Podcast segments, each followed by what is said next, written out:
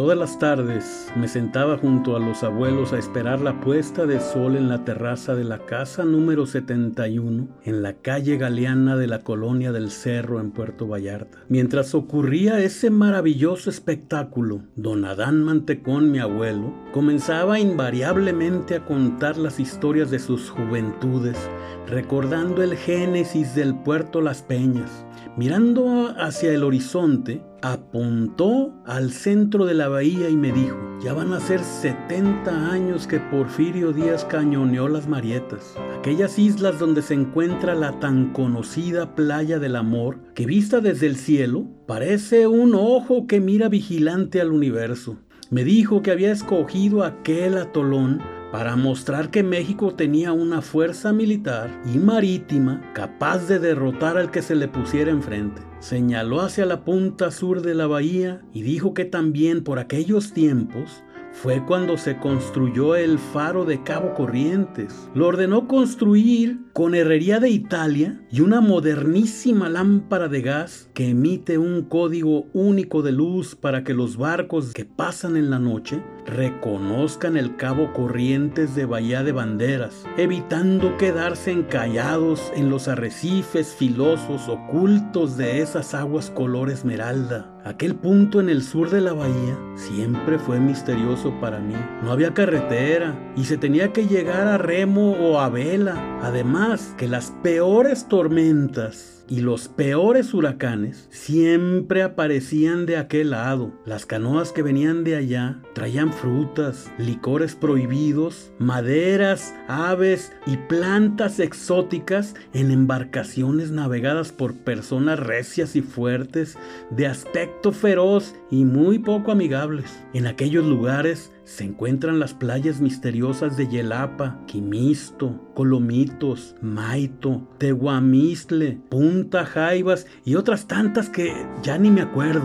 Todas ellas muy seguramente fueron parte del paraíso del jardín del Edén. En esos jardines perdidos del paraíso hay un pueblo que pocos conocen, tan viejo como el más viejo de la Nueva Galicia, rodeado, aunque no me lo creas, de selvas tropicales y de bosques de pinos. Se llama el Tuito. Se fundó en 1525 y desde aquellas fechas ha sido motivo de historias maravillosas motivadas por las caravanas del oro de las minas de la Sierra del Cuale y San Sebastián, enfrentadas por salteadores y piratas de todos los confines del mundo que se daban cita en ese lugar para preparar sus ataques. También refugio de personajes como Benito Juárez y Porfirio Díaz, que en sus tiempos más angustiosos de sus vidas encontraron un refugio de paz en ese bendito y apartado lugar donde el tiempo se ha quedado congelado, regalándonos las mismas vistas que el conquistador Francisco Cortés de San Buenaventura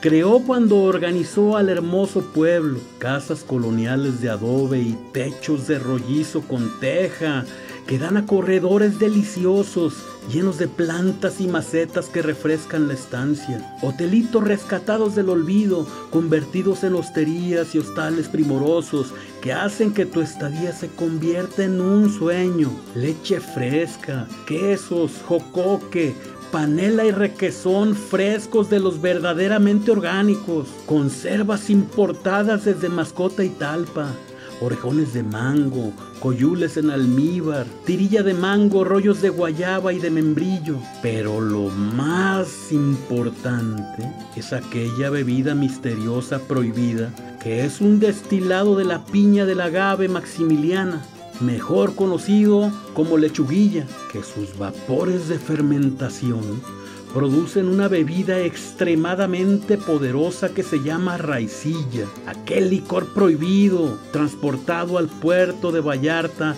en embarcaciones navegadas por personas recias y fuertes, de aspecto feroz y muy poco amigables.